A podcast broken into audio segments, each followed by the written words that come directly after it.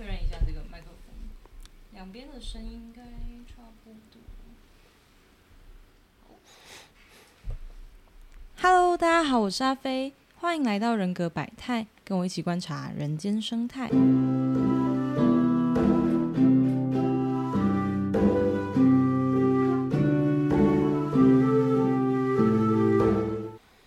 今天呢，我们一样就是跟陈娜不分系的合作节目。那我们今天邀请到的是吴一瑞老师。那吴一瑞老师他，因为我们虽然说我们是不分系嘛，但是并不是说每个教授他们本身都花呃跨领域在这件事上很明显。那我自己觉得，叶老师是一个自己就很不分系的 老师，就是呃老师的领域算是横跨的蛮远的，就是一眼就知道哦，这个一定是跨领域的教授这样子。所以呢，我们就蛮好奇说，老师呃怎么变成一个很不分系的教授，然后怎么来到不分系，以及呃从自己跨领域的这个角度出发，会怎么看待不分系学生在跨领域上面会碰到的一些情况？这样子，那是不是老师先跟我们观众打个招呼？好，哎，少廷好，各位听众大家好。好，那在呃开始正式的访谈之前呢，我们有一个开场的快问快答。要让老师来，呃，挑战看看。那因为老师是彰化人嘛，对，所以呢，第一题就是：如果一辈子不能吃空肉饭，跟世界上只有蒸的肉圆可以吃，老师要选哪一个？呃，蒸的肉圆。老师愿意吃蒸的肉圆，但不能没有空肉饭。对啊，因为空肉饭太早了，就会收摊的。哦，一早就会收摊。对。哦，所以不能够没有空肉饭，但是肉圆不是炸的，还可以容忍。哦，可以啊。最好是在台南会吃蒸的肉圆我完全会，我我比较喜欢蒸的哦。呃，希望这段彰化人听到 不会生气。我是半个台南人哦，我妈妈是台南人，有一半是接受台南的饮食文化，在肉圆这件事上，对，但是很喜欢彰化的控肉饭。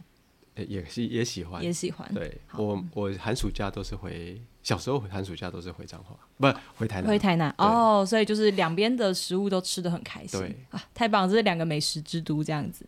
那第二个呢，是仲金老师跟孟雪老师掉到水里的话，老师会先救谁？为什么这个问题？呃，哦，孟雪老师吧？为为什么？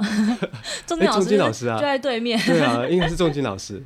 哎，等一下，我不行，我要要先救哪一位啊？真的，我太难了，哎，这个是这道德问题，都不救，都都不救。我相信他们都会游泳哦，相信他都游泳。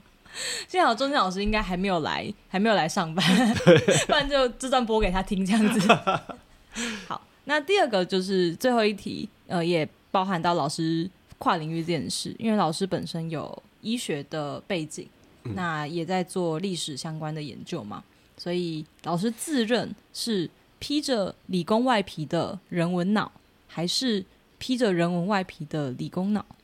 哦，好，小时候是觉得我是披着理工外皮的人文脑，嗯，后来我觉得我是披着人文外皮的理工脑。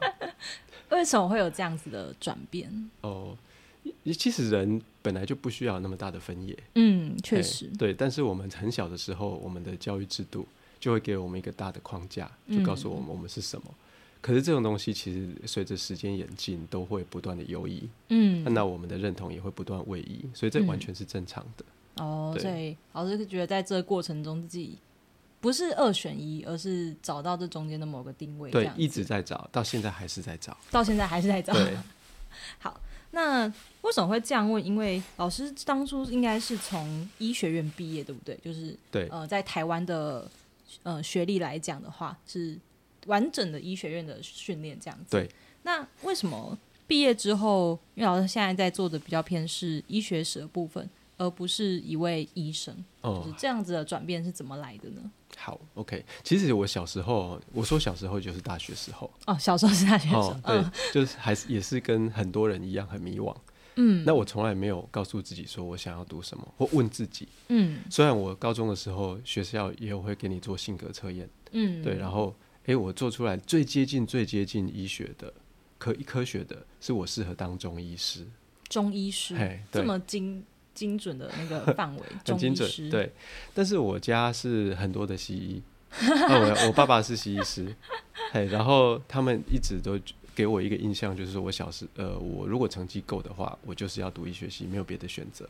哦，所以我大学从来没有选，呃，就是你考到一定的成绩，然后我从来也没有问过自己要什么，就进了医学系。嗯，对，就是传说中那种分数到了，就因为我考上医学系了，所以我就一定要去念医学系对，而且我的志愿卡是我爸爸填的。哦，就是没有自愿的空间这样子。对，那但但他们但是上一代的人有他们自己的用意啦，哦，有他们的苦心。那后来就是我到了，我就是赚了第一笔钱之后，在在嗯医院工作的时候赚了第一笔钱之后，就想要自己呃探索一下自己可以念一些什么东西。我们在精神科的训练里面，当时有一个风气，嗯，就是你训练到一半，有些人会出去念别的东西。好，研究所就是短期的研究或者是短期研修之类的。嗯，然后我去了英国念心理分析，嗯，就是弗洛伊德的心理分析。嗯可是那里面有一堂课我非常喜欢，叫做 Freud in Context，就是说弗洛伊德在他的历史社会经济的的脉络里面，嗯，他是怎么形成他的理论的。嗯，那我超喜欢这堂课，但是它其实就是一个历史课，对，哦，所以我后来就慢慢转到历史了。哦，就是因为这个算是短期的研习，然后突然接触到弗洛伊德在历史上面的对定位，然后就发现哎、很有趣，对，然后就一路。朝这边一路出走，对一路脱离医生的那个，对，就不回就不想回来了。而且我一开始想要念选的那个大学有这样的硕士课程的，是会选一个没有医学院的大学。嘿哦，，就是我觉得自己想要完全脱离医学想，要完全脱离医学院，对，但是后来又去了医学院教书，不知道为什么，又回来接触医疗史，然后还是进去医学院当教授，对，这么有趣。那这个过程中，就是呃，老师觉得在这种转向的路上，有碰到什么样子的迷惘，或者是像我们好，如果今天我们一个学生他要从理工的的学院转向人文的学院，最常听见就是，哎、那你以后工作要怎么办？哦，或者，是呃，你确定你要这样做吗？那社会上的选择可能会比较少。好像那时候没有碰到过类似这样子的挑战？这种问题我在大学填志愿卡的时候就已经先问过，就遭遇到了。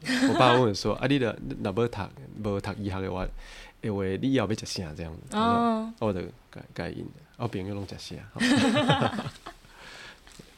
哦，对所以但是其实嗯到了去念呃人文，就是以前训练都是理工，嗯的的逻辑，到了要在要读人文科的时候，最难的就是去拆解自己的思考方式，是对因为台湾的不论是理工教育还是人文教育，嗯其实并没有教导大家怎么做批判思考。嗯好，那批判思考你要用的是呃很清晰的逻辑，或是归纳逻辑嗯，A 等于 B，B 等于 C，所以 A 等于 C。对。那写文章的时候都要这样子。哦可是我们以前台湾的学，就算是你是在国小、国中学作文，大家都是告诉你说，哎、起承转合啊，嗯哎、那怎么转？嘿，按、这种东西就是那外国人也看不懂啊，你怎么起的承到合？哎、为什么是这样？那个嗯逻辑跟那种 deductive logic 那是不一样的。嗯所以我最难的是碰到这个，哦，倒也不是人文跟是呃人文跟呃科学之间的转转换，嘿，是思考方式的重新建立。对，哦，那那经过这样子的，也可以说是转变之后，为什么会进到高等教育，成为一个教授？就哦是这样子的选择。好，因为读了博士哈，哎、其实选择就不多了啦。你你知道博士不好找工作，好，就是现在比较不一样了。嗯，那你呃，其实现在很多的呃博士毕业的学生，有可能会可以进到咨询公司，好，嗯那他们可以去进到智库，好等等。嗯那以前我们没有那么多的想象，就觉得说博士哦念完，那一定是拿教职。嗯对，所以一样就是在一个没有呃，就是想象空间不大的状况之下，没有退路的情况之下，哎呀，你对说的很好，就是没有退路，哦，然后就必须成为一个教授这样子。也是可以这么说。那老师会是享受这份工作的吗？或者说觉得教授这样子的工作对老师来说带来最大的呃，不管是成就或者是最吸引老师的地方是在哪里？哦，可以很有很多的资源可以做自己想要做的研究，哦，嘿，这是最多的。但是，呃，其实因为我待过很多不同的学校，对，但有那每一个学校都有自己的优缺点，嗯，嘿，那就是所以遇到的鸟事也会很多，很多样，那很多的会阻碍你做你最新的那种那的的研究的一些，哦，嘿，一些琐事，你就会觉得说啊很不喜欢，哦，但是我还是喜欢这份工作，因为可以做自己想做的事情对。我不确定用那个精神分析这句话来讲适不适合，就是它可以让老师在自己前往自己欲望的道路上，呃，阻力比较小。哦，欲望哦，我倒不会说是欲望，我觉我觉得是好奇心呐、哦，就是可以去探索自己想探索的，对对，然后有一个正当的理由。对，其实我一个人然、啊，哈，做做一个学者，就是你好奇心还没有被浇熄的时候，嗯，这个工作其实是都还是我还还是觉得是很很不错的啦。嗯，就是给你一个空间，学术的空间去探索，满足自己的好奇心。对对，哦，了解。那成为教授是一回事，因为呃，老师刚刚说到过很多地方嘛。那嗯我知道老师有到过香港大学，还有新加坡的大学。对，对，那为什么会来到成大，而且选择的不是医学院，然后也不是任何人文的学院，而是不分析不？分析哦，好，呃，这个问题很长哦。哦好，对，那个到了呃博士班快念完的时候，我就开始来看台湾的教职。嗯，可是其实那时候台湾的博士已经超过十年了，好，已经接已经是一个接近饱和的阶段，不好找工作。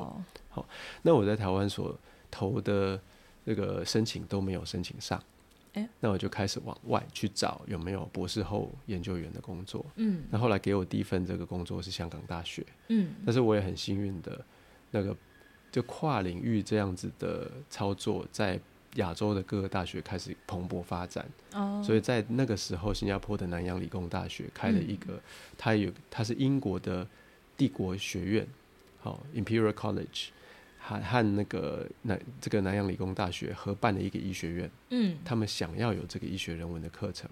哦，那医学人文课程在英国已经行之有年，已经超过二十年了。是对，所以那个时候他就觉得说，哎、那我想要一个从亚洲来的，有没有这样的人才？他就往外找，然后我就很幸运的找到。嗯对，那我就在这，然后后来就是我回去香，我再来去香港，是因为我香港的一个贵人，哦，有一个教授成立了香港大学的医学人文学部的一个老嗯教授，他邀请我回去。那后来就是我一路上都碰到很多贵人啊，哈，就是让老师可以到不同的地方。对对，那成大成大从大概二十年前也开始一直不断的呃探索跨领域的这个的操作方式，因为我不晓得有没有到那么久。好，但是成大有一个 STM 中心，大家听过？对，那王学元老师啊，嗯许宏斌老师啊，杨贝昌老师啊，然后这些人，然后呃黄玉玲老师，然后嗯他们就是我好久以前就认识的朋友。对，然后有一年是二零一九年还是一八年回来开会的时候，他们就嗯找我聊，说你有没有你有没有兴趣来这里啊？那我那时候都还没有准备好，我觉得香港还是一个我可以发挥的空间，嗯好，因为他第一个，哎，薪水很高，对，现实问题。现实问题，对，那但是后来香港就出事了哈，对二零一九年的时候，那当然对一个如果你是完全在实验室里面的学者，嗯。这是比较没有干扰的。嗯。但是如果做一个社会呃人文社会科学学者的话，你的作品还有你的言论，经常必须要批判现实。嗯，那我就觉得这是一个渐渐急速，不是渐渐的哈，急速萎缩空间。那当时港大的人文社会科的一些老师们有自己有有组组一个聚会，然然后讨论说，那接下来我们怎么办？但第一个问题不是说老师怎么办，而是学生怎么生怎么办？？对，学生交作业，他要作业要怎么写？他的对他的这个呃那个空间那个底线在哪里？红线在哪里？嗯那但是我们也只开了这一次会了之后，讨论没有什么结果之后，就没有自己第二次的聚会了。然后就发现所有的老师逐渐的求去。哦那我也在当时也开始在想说自己还可以去哪里。嗯那我就没有想到成大竟然有这样的一个机会，嗯然后开的是不分系的缺，我就申请了。哦这样子哦，对，所以也是一个因缘机会，就是香港那边有一个不得已的推力出现，对，然后然后成大这边又刚好不分系成立，我觉得应该差不多是那个时候变成一个系，哦，一阵子了一阵子了。二零一六吧。对，但是我回来的时候已经，我开始在有这一个职缺的时候是二零一九年的年底，哦，对但是我拖了一阵子才回来，因为我的合约还没有完成。对，在香港那边的合约。对对对，那老师这样子待过新加坡，也待过香港嘛，嗯，然后也待成大，老师觉得这三个地方的高等教育有什么样子的区别？呃，你可能可以用很多种方式去谈哈，因为新加坡跟香港，它你可以看到他们大学其实没有那么多。嗯好，那就是上大学的的人数占所有中学毕业的学生不到百分之十。嗯，好，那他们在里面就是非常的竞争。哦，那我在新加坡跟香港看到的学生有一个很大的特点，就是他们是很策略性的学习者，策略性的学习。就是这叫 strategic learner。嗯好，那什么策略呢？就是我要我的分数到达我的 GPA，他们口口声声就是 GPA。嗯好，那我我我 GPA 到哪里，就跟我之后拿到的工作的好坏、薪水的高低有很大的关系。哦所以他们用很多种方式想要在你的课堂上面得到高分，嗯但是你会觉得说，你碰到那种有批判性的思考的学生、有创意的学生，就显得比较少。哦那台湾刚好完全是一个相反，这个反映出台湾整个社会现实。台湾是一个多元社会，嗯那碰到的学生也各种各样。对，那我们在不分析，我们会看到 说，又更多样。对，很多样。我们的分析很很有特色，就是有很迷惘的学生，嗯但是也有非常清楚自己在做什么的学生。嗯，嘿，那大学生的创意非常的多哈，爆棚哈。对，那我我就觉得这这是非常有趣的哈。对，那都有好有坏，嗯有好有坏，就是有时候你的整个世界这样操作，那你需要是怎么样一个有竞争力的人？嗯你是是是要一个有策略、有谋略的人呢，还是你有一个创意，还是你有满满的创意，但是你不在乎世界发生什么事情的人？嗯好，那看我我我其实我觉得我们在台湾现在有一个很大的，我我们可以不时的回来问自己，到底是什么样的人，要给自己什么样的定位？嗯，就是学生自己想要成为什么样子？对，就是比较有创业，还是比较或者可以说目标导向的？嘿，要怎么样跟这个世界打交道？嗯，很宅也可以，像日本一样，很多叫 hikikomori，啊，就是就是简居族，对，对，那对台湾最好是不要变成这个样子啊，哦因为整个社会就会变得死气沉沉。嗯，对。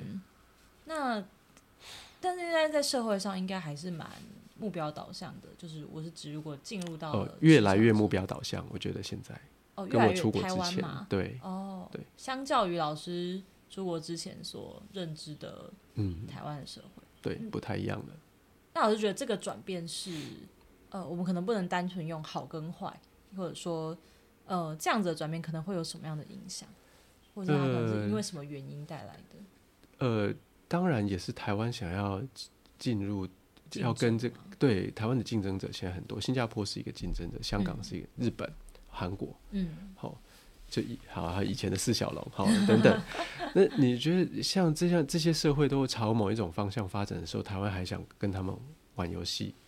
那、哦，对，就等于是在呃比较精英阶层的部分，你要怎么玩，就好像必须像跟他们靠拢。嗯，但这个是好的还是坏的，我就不确定了哈。嗯因为比如说台湾在台湾人在决定事情的时候，台湾有有一个台湾是一个高度民主化的社会，嗯很多事事情发生就必须要透过民主进程或是协商，就 deliberation。嗯但是在很多这种亚洲战后经济高度发展的地方，他们是集权社会。嗯，好，那就是上面的人说什么，那下面的人就是上行下效，就照做，直接就做了。然后嗯你要拆一栋房子很快，嗯那台湾做不到。对，那比如说台湾哦，我们台南曾经面临过的南铁东移，嗯那很大的阻力。那这个阻力是好的还是不好的呢？我没有说不好，对，因为其实在这中间，你才发才才可以发现说，我们决定事情的方式出现了什么样的问题。嗯，我们有没有尊重人家本来就住在这边住了那么久了？我们是不是嗯牺牲了他们的权益？这些议题其实你可能在新加坡、香港，你就你会看不到的，都是一时性的，时间过了，大家全部忘记。哦，嘿，对，所以没有好的还是不好。但是如果台湾渐渐的往这种目标性的社会去移动的话，那我们可能就是牺牲掉，就是自己有那种高度民主、高度协商的条件的这种空间。就是我们在决定事情的逻辑可能会出也跟着转变，会会这样子，呃，就是一个算是一个影响力。对，可以这么说。那老师自己本身作为一个横跨呃，我们说人文科学跟呃理工科学的这样子的学者，那这两件事，虽然我们就是尽量说不要以二元对立的方式去讨论他们，嗯，是是但是社会上还是给他们的评价，我自己觉得算是差异蛮多的。嗯那他们自认的那种，就是作为比如说作为文学院的学者，跟作为理工学院的学者的那种自己的自我认同，好像也有蛮大的差异。那老师是同时在两边都有就是待过嘛，哦对会怎么样去看这种呃，不管是学科自己看自己的方式，还是这个社会上对于不同领域学科的评价？哇，这个这个问题很大哦。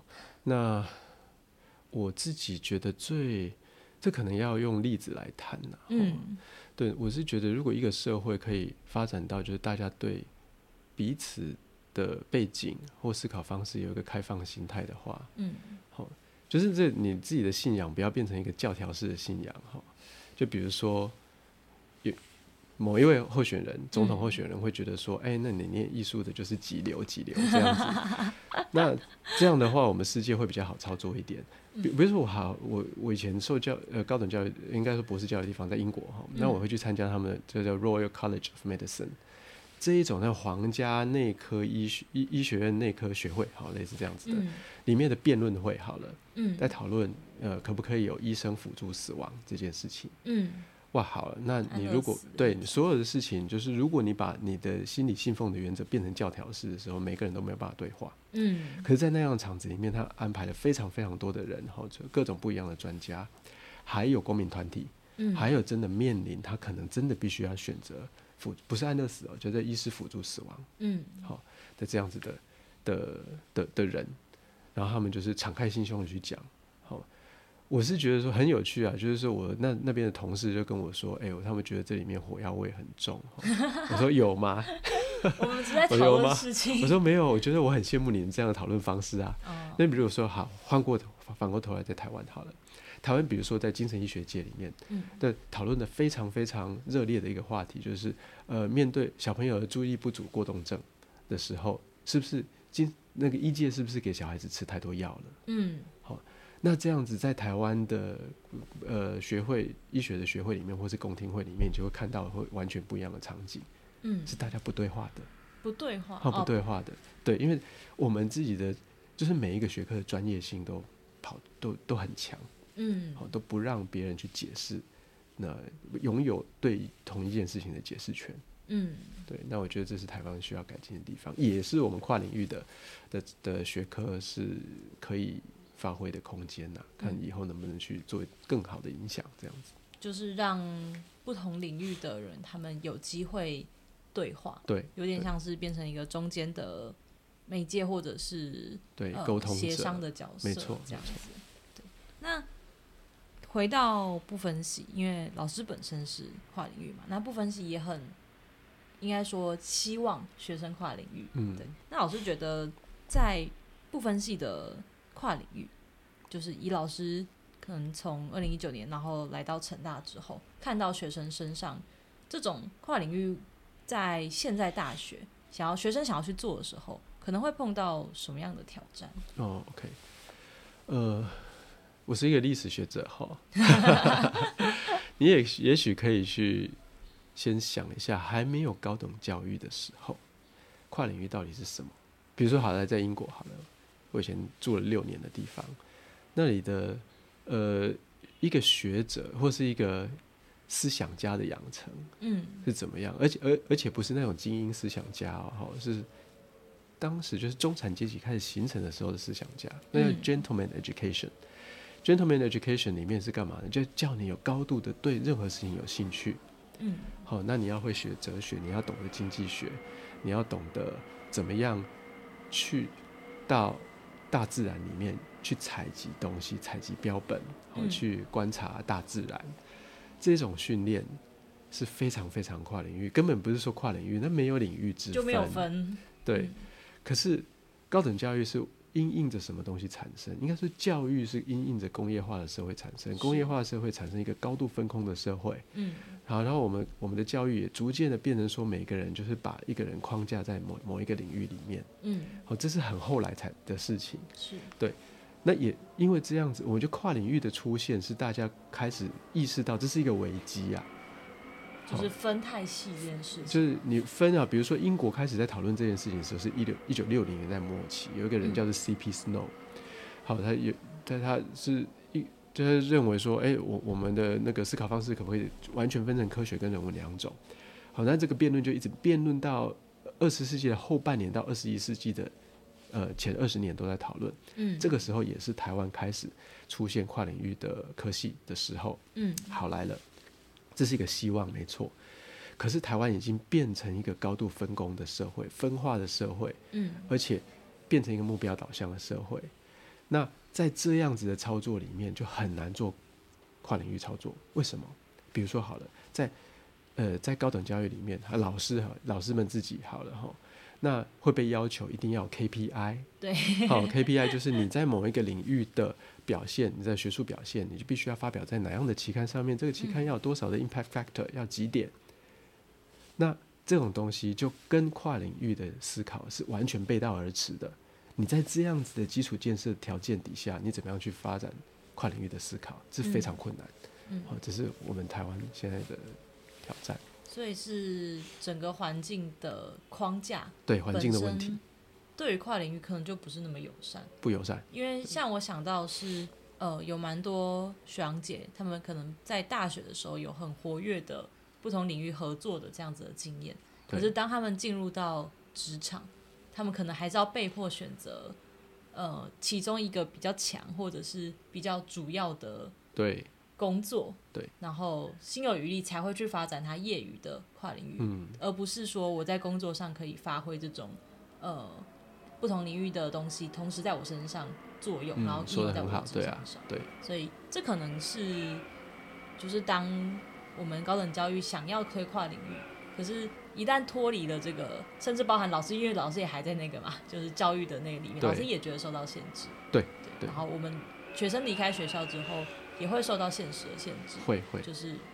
把一个人训练的很跨领域之后，要求他去做某个单一领域的事情的这种感觉嘛。对，哦，那对于这种困境，因为老师会建议学生，就是不分系的学生，嗯，可能要怎么样？呃，不管是提早去面对，还是用什么方法去应对这种环境给予的限制？OK，第一个哈、维持你的自信。我觉得我们不分析学生毕业之后，我们要相信自己比别人还要厉害。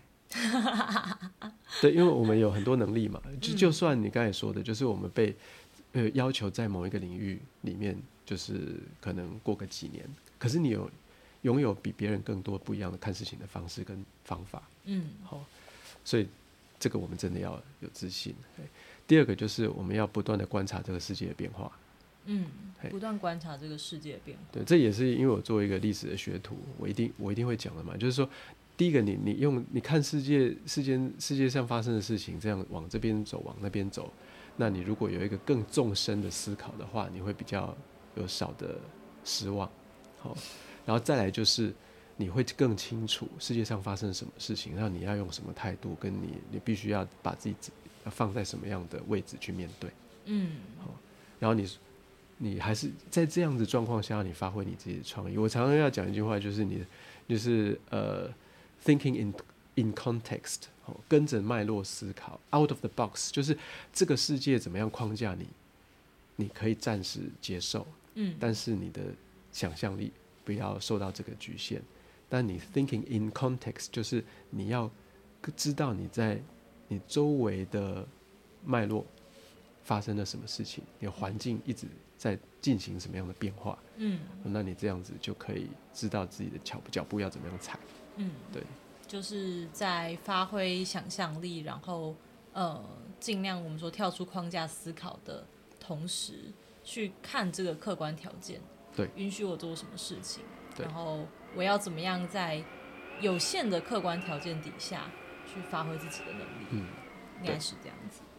那老师有自己，嗯，就是之前有看过老师访谈的经的那个记录，然后老师有说过自己的求学历程是见不就是加几包剩几包。对对，那对于一个不分系学生来说，我觉得大家也会碰到这样子的情况，就是呃，我到底是要先培养一个核心的专业能力？那比如说以老师来说，老师可能是先受过完整的医学训练，嗯才去跨领域出去的。那我们还在大学的阶段，老师会比较鼓励学生说，有一个基础的核心的专业能力，然后再去跨领域呢？还是说，在这个阶段我们刚好是探索的时间，所以应反而应该要呃，可能更广泛的去接触哦不同的学科？我觉得都对。好，然后，但是我觉得大家要不要怕探索？好，不要怕不要探索，游荡甚至都是很好的。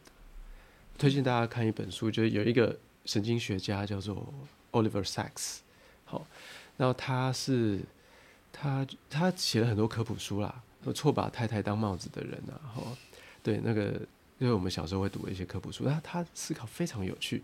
那他的自传哈，大概是不晓得是三四年前，我忘记他应该是大概五六年前过世了。那之后他那个自传是他过世之后才才出版的，然后有翻成中文版。嗯好，我忘记这这本书的自传叫什么了哈，但是大家可以去看那个游荡的过程，是完全培养你对世界的观察力的一个很重要的过程，大家不要怕。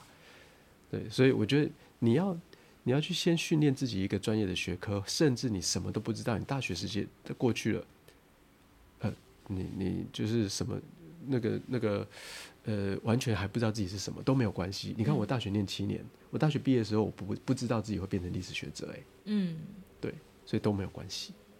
就是不用怕，呃，我应该说不用担心自己比别人晚找到完全不用担心人心。生的目标。对对，就是可以有一段呃探索跟，然后刚刚用的词是游荡，对好像比较自由的去呃接触这个世界的机会，这样子。对对，然后早晚都没关系，早晚都没关系，真的吗？记记得要在中间要懂得养活自己。对可能就是还是要顾及一下现实的客观条，件。客观条件也很重要。对嗯，但是在这个前提底下，给自己空间去探索。是是嗯，老师觉得不分系是一个好的空间嘛？就是对于是啊，我觉得我们的课，我们系上就是修修课的条件比较弹性，对。这是我们跟其他学科甚至大学里面的不分系更对我们的优势啦。嗯。嘿，就是允许学生去呃在体制内有一个空间，但是他做的事情可能是呃很自由，然后比较不是一般受到体制限制的事情，这样对子。对。那在这个情况底下，因为呃老师本身是精神医学出身，训练过，对，然后也但是我没有专科哦，我是训练过，就是就是有受过这样的训练，但老师好像花了蛮多时间在精神医学的病史上，啊，对。对的这个脉络的探的研究。对。对。那老师会怎么看我们现在呃学生的我们说焦虑？不哦，管是我们刚刚说的，天哪，大家都二十几岁开始找工作，然后我还在这里探索的那种焦虑，或者是呃求职焦虑，那是这呃升学上面的焦虑对这件事情。好。首先我要跟少婷讲的，就是还有大家讲的，就是说，我们不要觉得这个焦虑是精神科的专家要来解决的的事情。是，好，你看我们刚才也谈了一连串的跨领域，然后谈到焦虑的时候，我马上联想到，哎、是不是精神科医师或是心理师能够来解决这个问题？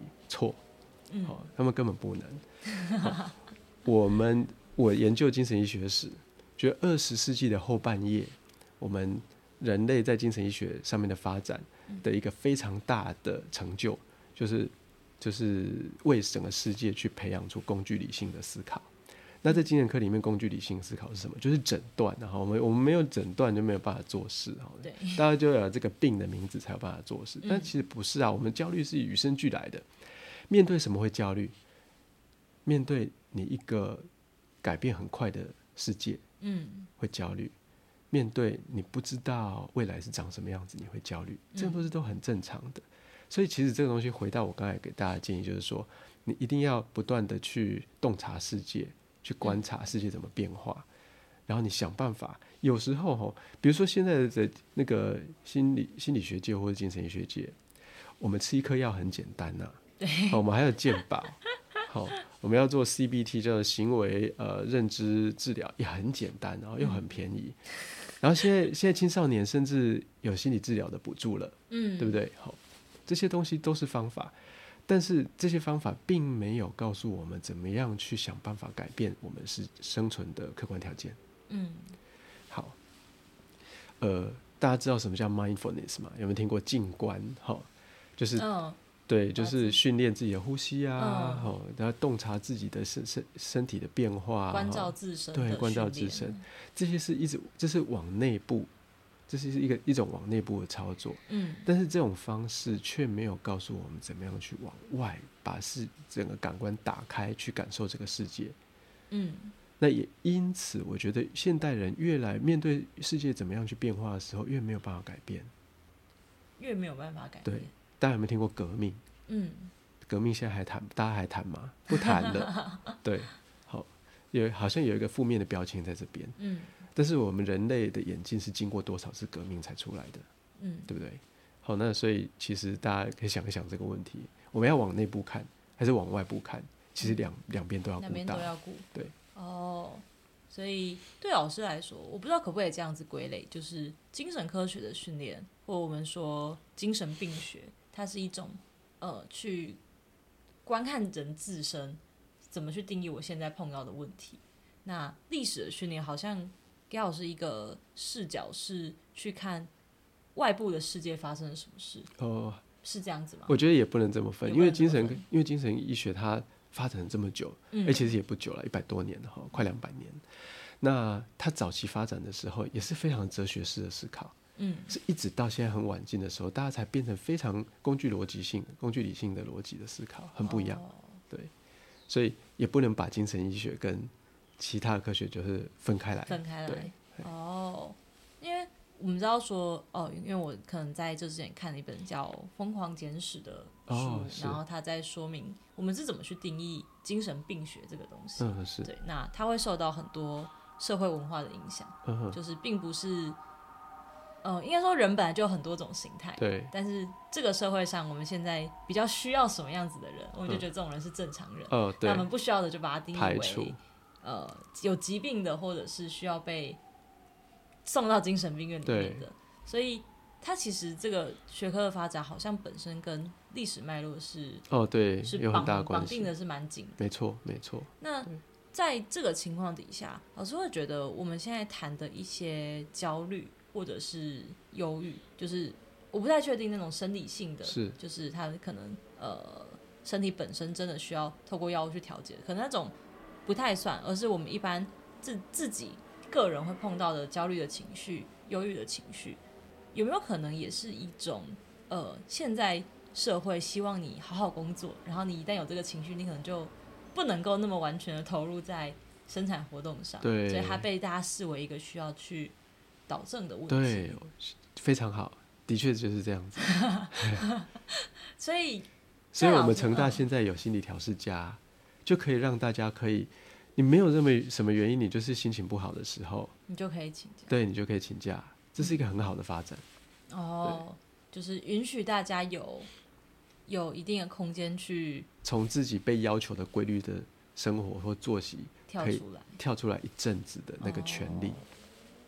那，哎，我记得现在心理调试好像一个学期，呃我有点忘记是几五天吧是几天了。对，那呃，老师觉得这种，嗯，我觉得请这个假也要，我应该说，就我自己来讲啊，嗯，请这个假本身也会 造造成一种焦虑，因为我要去补课。还要补课吗？对，因为我可能哦要去补这一天，呃，我没有做事情的时候造成的问题，这样子，而且也可能不是每个老师都觉得请心理调试假是为了要呃自我休息，是就是说可能他也可以想象说，这个学生就是今天要出去玩，他没有假可以用了，但心理调试下又不用假单，那他就请了这个那。又怎么样呢？我觉得，对啊，一个人生病有时候不是真的就是不舒服才生病，嗯对。那有时候在心理学里面，就是心理分析里面讲说，一个人他的他那个身心状态变不一样，他有一种叫 gain，他是有获得，嗯，他想要获得什么？好、这种东西跟大家可以去想，一个甚至有些人会阳病诈病，那个东西嗯其实我都觉得不是阳病或诈病的人的错，他有一些 gain，他要想要获得一些什么，那都没有错啊。就是他想要，比如说他想要休息，他觉得自己要生病才可以休息，对所以他的心理暗示让自己生病了。对但是，呃，他其实是为了要达到休息的目的。对，COVID 的时候大家想生病不是想要拿到保险金吗？大家都很想要拿到那个赶快赶快有两条线的那个照片，然后就可以 领到保险金这样子。哦，所以在这种情况底下，老师反而觉得，如果我们可以，呃，就是要去处理这个焦虑的时候，一个是给自己一点的与空间，嗯，就是允许自己有这个情绪，是或者是允许自己处在这个状态。那再就是像老师刚刚说的，去看这个世界的走到哪一步了。对，但我自己觉得，在做这件事情的时候，就是去看现在世界发展怎么样的时候，呃，可能会我不知道，因为对我自己来说，我打开我的网络，然后我打开脸书，打开 Instagram，然后就会看到哦，有人去实习了，有人哦去、呃考上研究所了，或者是有人现在在做什么一个很厉害的活动的时候，好像呃，就是当往外看的时候，对我自己来讲，可能是加深的那一种焦虑，就是、哦。哇，这个世界变得这么快，然后每个人好像都跟得上这个世界，然后只有我跟不上的那种哦。感觉。对。那我问你哦、那你有没有一个很交心的朋友，然后你什么东西都可以跟他谈，然后当你觉得你心里这么这么惶恐的时候，嗯，这东西他也可以知道的。哦，就是可以分享对，最糟糕的情况，最糟糕的人，你想摆烂的时候，他可以跟你一起摆烂那一种，可以讲乐色话的时候，也可以讲乐色话那一种，嗯，有没有？应该算有吧。有好，那就好了，啊，那就好了。那就好。我觉得我们现代的人和 现在学生最缺的就是这个，就是支持系统的问题。我们支持系统，不强的话，就是你当一个危机产生的时候，没有人嗯会接住你。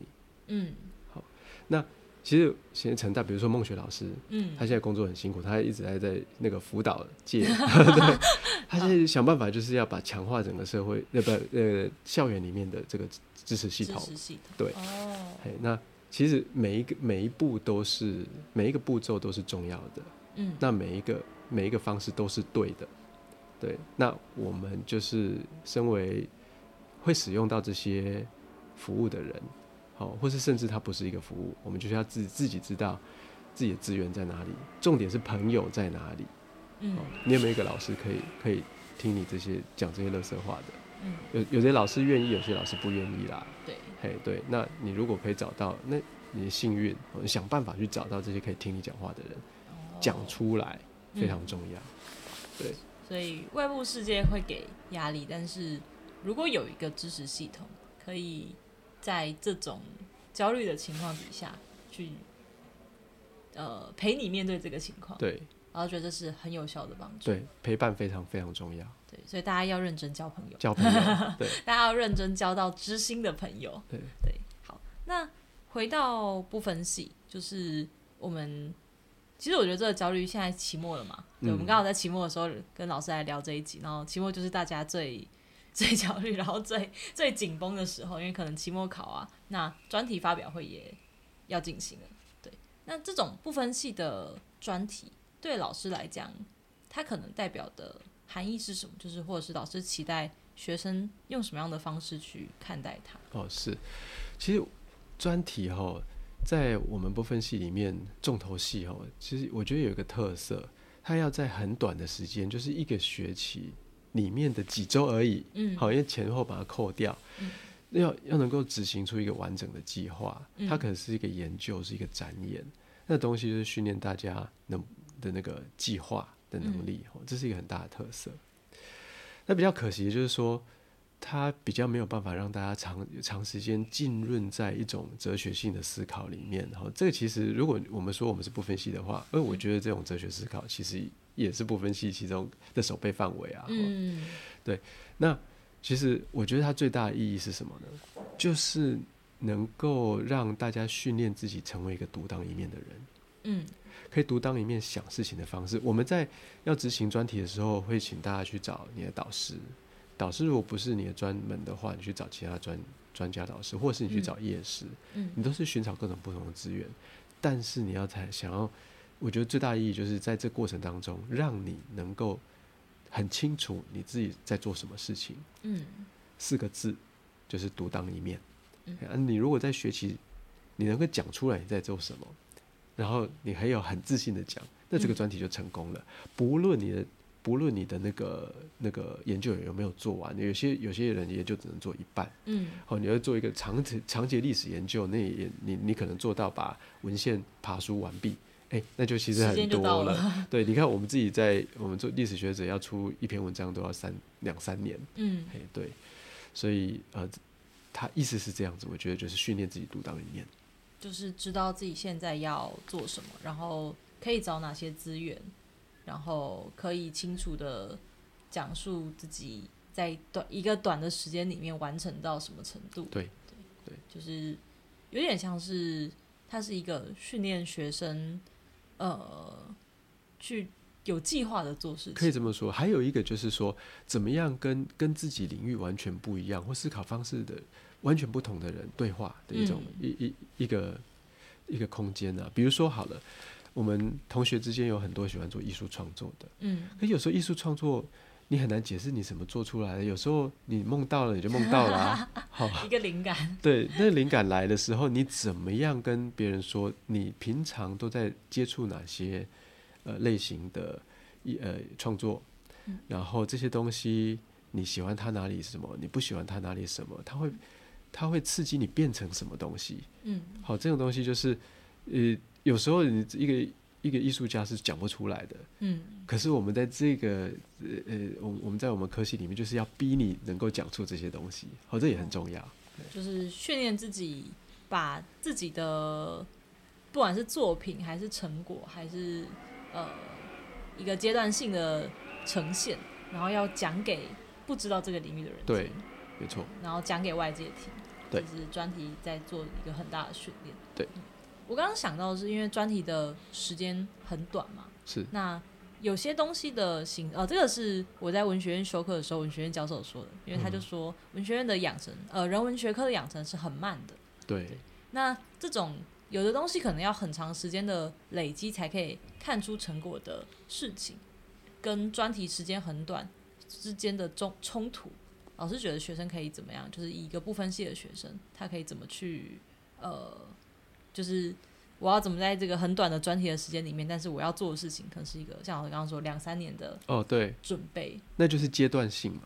我觉得你这是可以是把它分开为成两件事情来看，嗯就是我们要训练一个很需要长时间去培养出来的思考方式。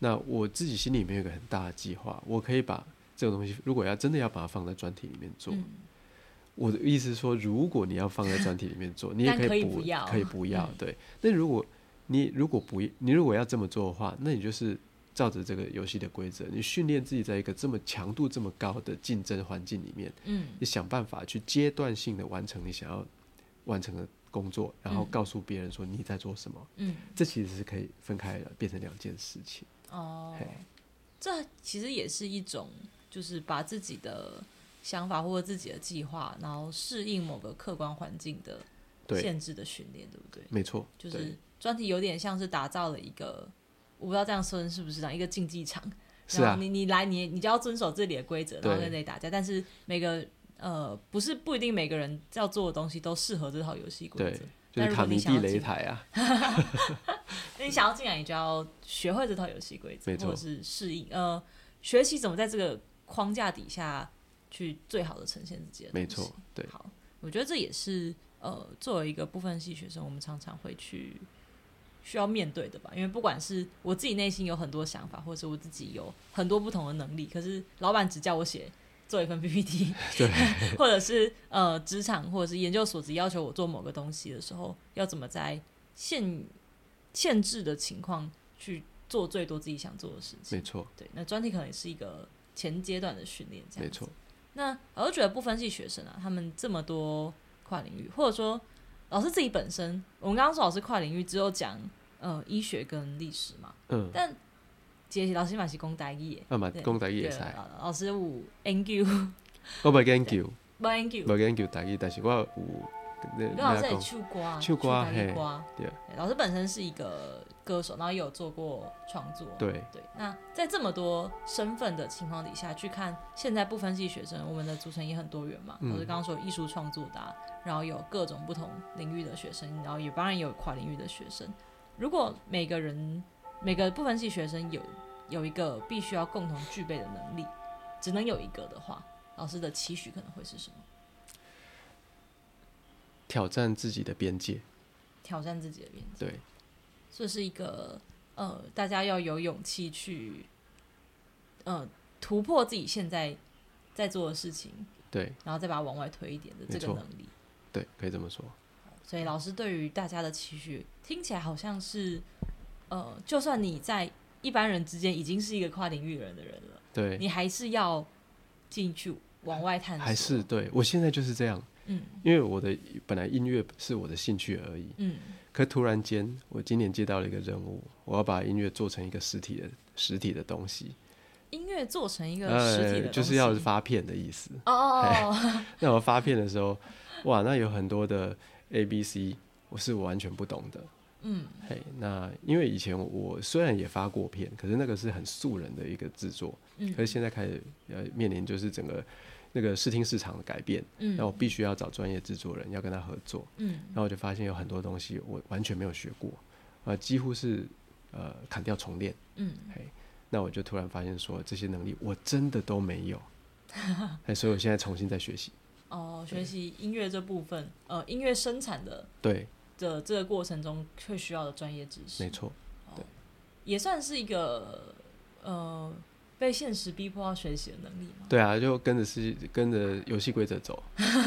跟着现在的音乐市场走，对然后就必须要去学习新的知识，然后认识新的领域，这样子。对然后，所以老师以后那个圈圈，现在有一个圈圈是医学，有一个圈圈是可能历史，对，所以以后大家在提到吴一瑞老师的时候，就再画一个圈圈，叫音乐创作、娱乐圈、歌手，对嗯是一个很多元的身份认同嘛。嗯对，对，然后觉得这种身份认同在自己身上是冲突的嘛？比如说跟人家介绍我是一个教授，但我发了长篇，如果把自己想成是一个十八世纪的 gentleman education 底下的产物，就不冲突了。哦，因为他们在那个时候每个人身上都有，呃，他们甚至都不会去分身份完，全不会。对，就是我就是有这些能力，对然后组成一个人，然后不会说我是什么什么职业，或者是我是什么什么什么学家这样子。可以这么说。哦，所以老师对自己的，我不确定对自己的期许吗，嗯是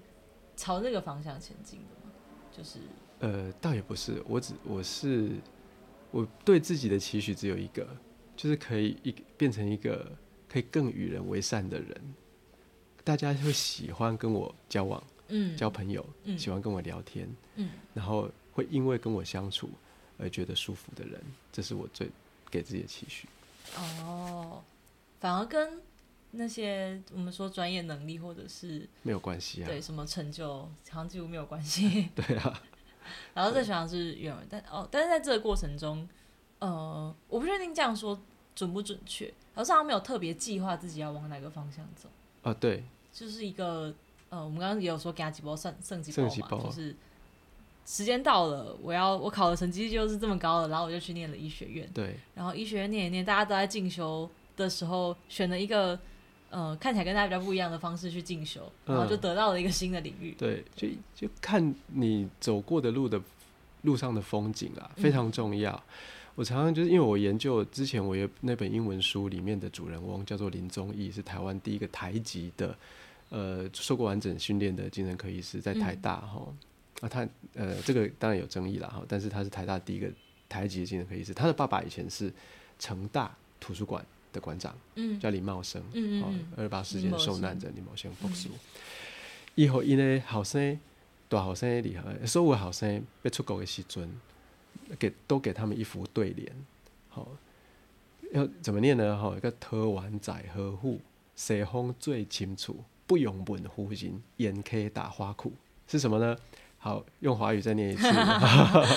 桃源在何许？西风最深处。不用问渔人，沿溪踏花去。你在西边看到哪那些花瓣，你就知道一直走走走走走，会会看到你的世外桃源。但是你必须要在沿着溪流在走的时候，你必须要很很仔细去洞察这个世界。嗯，嘿，这是最重要的。要看到那些花瓣。对，所以呃，大家要去看到自己现在世界。我觉得是不要只活在自己现在看得到的这个视角里面，对，要去接触一点不同的东西，然后呃，可能也跟老师刚刚说的，去挑战自己的那个边界。对，就是你要有发现花瓣的能力，哦，你才会顺着花瓣找到世外桃源这样子。对讲的很好。没有没有，这是老师，这都是老师说的。对，那好，我觉得最后呃，就是老师作为，其实我们今天聊蛮多的，不管是老师嗯本身的跨领域，还是老师以这种过来人的 身份，对于现在跨领域的学生的一些建议。那呃，老师觉得这种就是我们说我们现在每个人都有机会变成一个个人的品牌，然后我们也可能比较比比起我们的上一辈，更不会受到职业的束缚了。嗯，是对那在这个情况底下，就是如果我们今天要做结，然后老师刚刚也说嘛，我们要去挑战自己的边界，但是要活在现实的框架之下。对，那这样子的话，老师会给不是不分系的学生哦。什么样子的建议？也不是不分系的学生，其实都是一样啦。我觉得就是跟你刚才问我的，就是我会期许变成什么样一个专业的人，哦，可能是非非常类似的回答。刚才有抓到你，你刚才的问题里面就是说，我们现在越来越希望自己变成什么样的品牌？嗯。好，常常现在我们在那个很多社交媒体上面，很多人都会呈现自己说，哎、呃，我我们我是一个什么医生，叉叉医生，叉叉呃什么？那个呃工程师，叉叉什么，就是说那个，然后每个人都有一个 YouTube 频道啊，什么之类的，都是一个品牌。嗯，那这些东西没有错，世界往这个方向发展，可是大家不断的回过头来问我是一个什么样的人。嗯，哦，我开不开心？我开不开心？对，这最重要。你你是一个什么样的人？用这个身份活在这个世界上，开不开心？嗯，一直不断的问自己，开心就好。就开心就好。对，不管你在哪个领域里面，不管你是呃走在一条直线道路上，还是到处乱跑在游荡，你开不开心？你睡得睡不着，睡不睡得着？对，嗯重要。好，好，那我们今天节目应该就到这边。那也跟易瑞老师聊了很多，呃，我觉得本来没有预期要聊到的东西，但是蛮有趣的。就是呃，老师，呃，我觉得老师本身会让我觉得很厉害的是，可能不是每个人都有办法在那么短的时间里面去切换自己的领域。哦，那更让我觉得，呃，不管是少见或者说比较温馨的部分是，老师最后问的是我们开不开心？对啊，就是终究我们可能不管呃在外面要寻求多大的成就，或者是呃走到多远的地方，还是要去问自己，在这个情况底下活得好不好，然活得好不好？后呃，早上说吃不吃得下，睡不睡得着，这样子。对好，那谢谢老师来到我们节目上，那我们今天就先到这边喽，大家拜拜拜拜。